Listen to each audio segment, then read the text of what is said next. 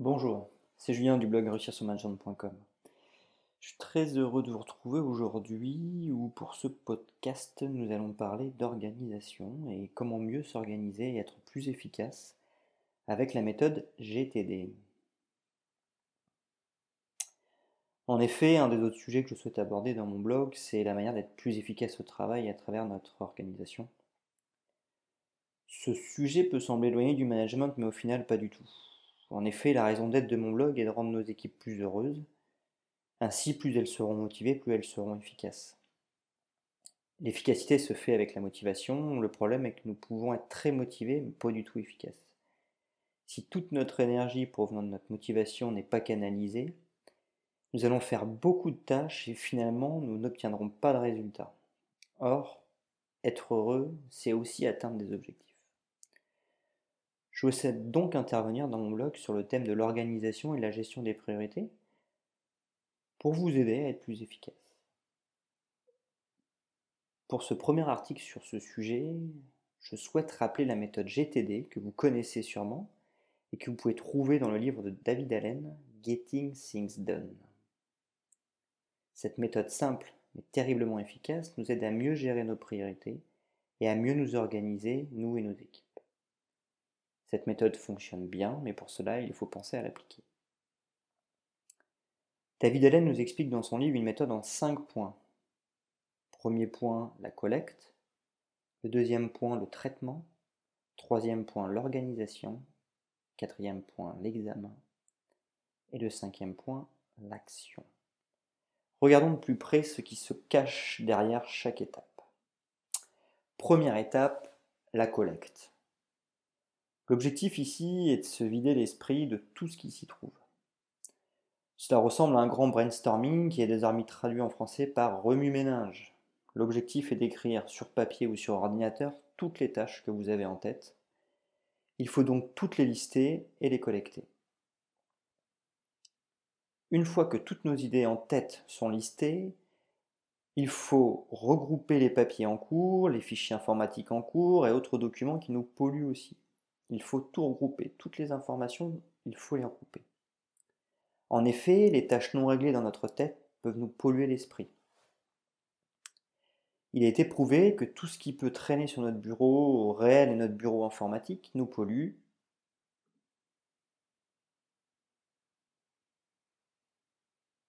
Toutes ces informations attirent notre œil, qui se concentrera dessus et nous fera perdre en concentration et en productivité.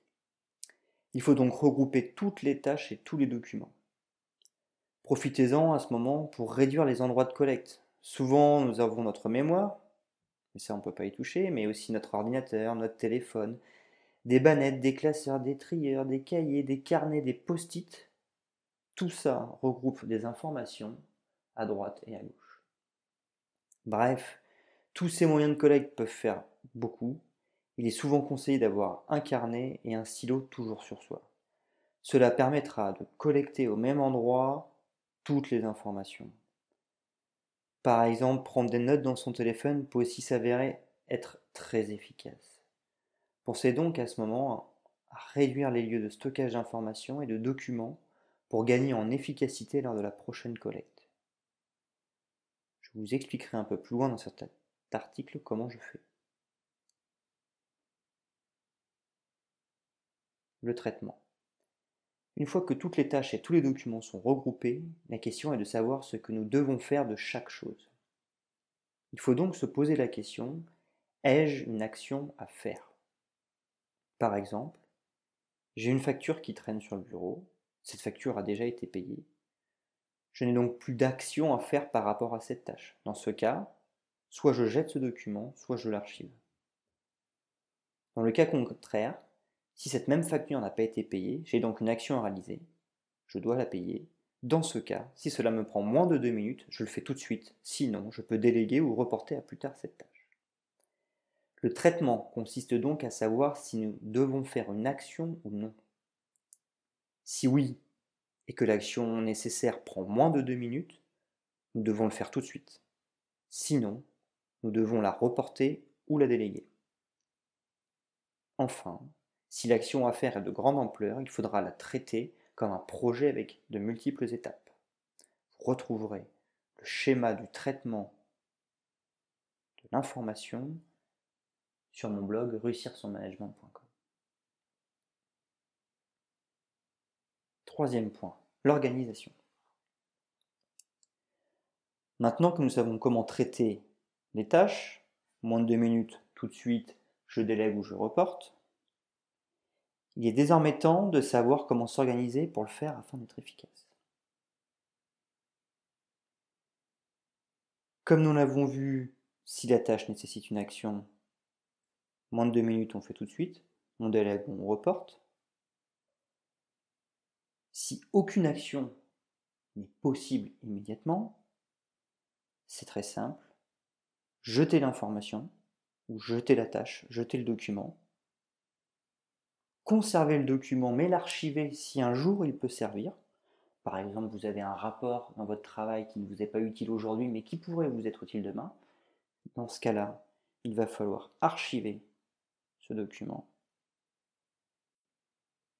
Enfin, cette tâche peut être mise en stand-by, c'est-à-dire que pour l'instant, le traitement a été fait, mais plus tard, cela nécessitera une action. Par exemple, c'est le cas lorsque nous payons à travers un échéancier. Pendant un an, nous allons payer régulièrement, tout a été automatisé, et au bout d'un an, il va falloir faire une nouvelle action pour relancer l'échéancier. Quatrième point, l'examen. Il ne nous suffit pas d'avoir identifié, traité et organisé toutes nos tâches. En effet, il nous arrivera toujours de ne pas avoir tout fait. Certaines tâches auront été commencées, ou non, ou terminées, ou modifiées. Pour cette raison, il est essentiel de revoir régulièrement ce qu'il reste à faire et les réajustements nécessaires. David Allen nous conseille de revoir au moins toutes les semaines nos tâches afin de pouvoir faire les réajustements nécessaires. Pourquoi ne pas revoir toutes nos tâches le vendredi soir pour terminer la semaine et partir en week-end sereinement? Pour les autres, la veille d'un jour de repos peut être une bonne idée. Sinon, pourquoi ne pas tout revoir le lundi matin pour lancer la semaine en beauté? Nous devons trouver le jour que nous préférons afin de maximiser notre productivité. Les objectifs sont clairs. Encore une fois, il va falloir regrouper les tâches restantes à faire, revoir notre système d'organisation, mettre à jour nos listes, confirmer que notre système est clair, net, à jour et complet, c'est-à-dire que notre organisation est efficace. Il est aussi possible de faire un point tous les jours. Ainsi, nous pouvons nous libérer l'esprit pour nous assurer que tous les sujets en cours sont bien notés et sous contrôle. C'est aussi un excellent moyen, lorsqu'un rendez-vous est annulé ou que surgit un peu de temps disponible, de savoir ce qu'il nous reste à faire. C'est une bonne méthode pour être efficace et éviter la procrastination.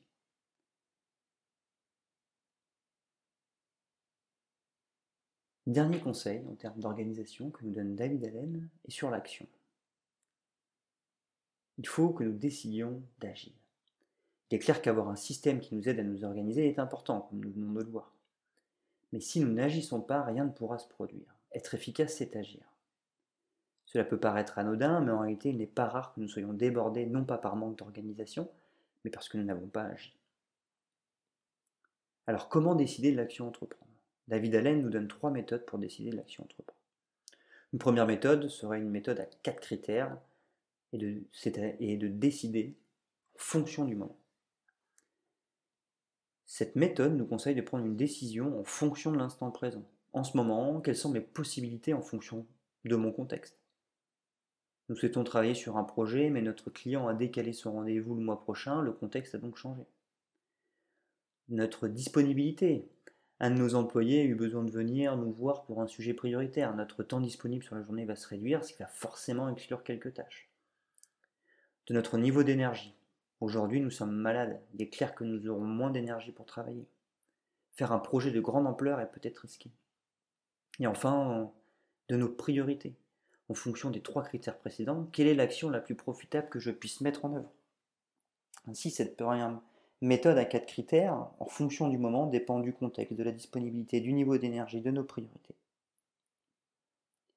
Une autre méthode pour décider de nos priorités et de notre organisation serait une méthode en trois volets. pour décider en fonction de notre évaluation du travail quotidien. Ici, l'idée est de faire un arbitrage entre les tâches prévues et les tâches qui surviennent au fur et à mesure tout au long de la journée. Soit nous exécutons des tâches prédéfinies, nous avons prévu du temps de 10h à 11h pour faire une tâche claire, nette et précise et nous nous y tenons. Soit nous exécutons des tâches qui se présentent au fur et à mesure de la journée, des tâches arrivent au cours de la journée, nous souhaitons les traiter car elles sont importantes et urgentes. Soit nous souhaitons définir notre travail, nous mettons à jour nos listes pour bien savoir ce que nous avons à faire et être en mesure d'évaluer l'importance des tâches qui vont se présenter tout au long de la journée. Il ne faut pas oublier la règle des deux minutes. Toutes les tâches qui prennent moins de deux minutes doivent être faites immédiatement. Pour le reste, ces nouvelles tâches vont être ajoutées à notre liste, puis traitées, organisées, examinées. Pour être un peu plus clair, soit nous exécutons les tâches que nous avions déjà définies, et nous ne sortons pas de cette organisation-là, soit nous traitons en priorité les nouvelles tâches qui arrivent, soit nous faisons un mix de ces deux organisations. Nous partons des tâches prédéfinies. Dès qu'une nouvelle tâche arrive, nous évaluons le degré de priorité. Soit elle devient prioritaire, soit nous continuons à faire liste prédéfinie. Et enfin, David Allen nous propose une méthode en six paliers très très intéressante pour décider en fonction de la vraie nature de notre travail. Dans cette méthode, nous décidons de l'action à entreprendre en fonction de l'importance profonde de la tâche. Cette méthode est imagée. Ici, David Allen prend l'exemple d'un avion qui décollerait. Sur la piste de décollage, il s'agit des actions en cours, appel téléphonique, mail. À 10 000 pieds, ce sont des projets en cours, mais ce sont des projets qui peuvent se découper en petites actions pour des résultats à court terme, comme monter un meuble, un déménagement. À 20 000 pieds, ce sont les responsabilités courantes, les domaines au cœur de notre métier et de nos compétences, idem pour la vie perso, comme les enfants par exemple. À 30 000 pieds, sont les objectifs à un ou deux ans, se projeter pour savoir ce que nous voulons dans un ou deux ans, dans tous les domaines de notre vie. À 40 000 pieds, nous sommes sur des projections à 3-5 ans. Se projeter pour savoir ce que nous voulons dans 3-5 ans, dans tous les domaines de notre vie. Ce sont des projections beaucoup plus vastes qu'à un ou deux ans.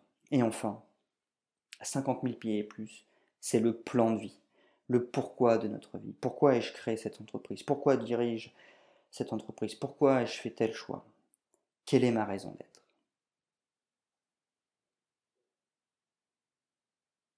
Ainsi, nous venons de voir la méthode GTD extraite du livre Getting Things Done de David Allen. Cette méthode, qui date de 2001, a déjà fait ses preuves. C'est pour cette raison que j'ai décidé d'en parler en priorité. Cependant, d'autres méthodes existent comme la méthode ZTD du livre Zen to Dawn. Il y a aussi la méthode NERAC ou encore la méthode Pomodoro. J'explique cette méthode Pomodoro dans un article sur mon blog réussir-son-management.com. Comme vous le voyez, il me reste encore beaucoup d'articles à vous partager sur le sujet de l'organisation. N'hésitez pas à me laisser des commentaires si d'autres sujets vous intéressent et vous permettraient d'être plus efficace.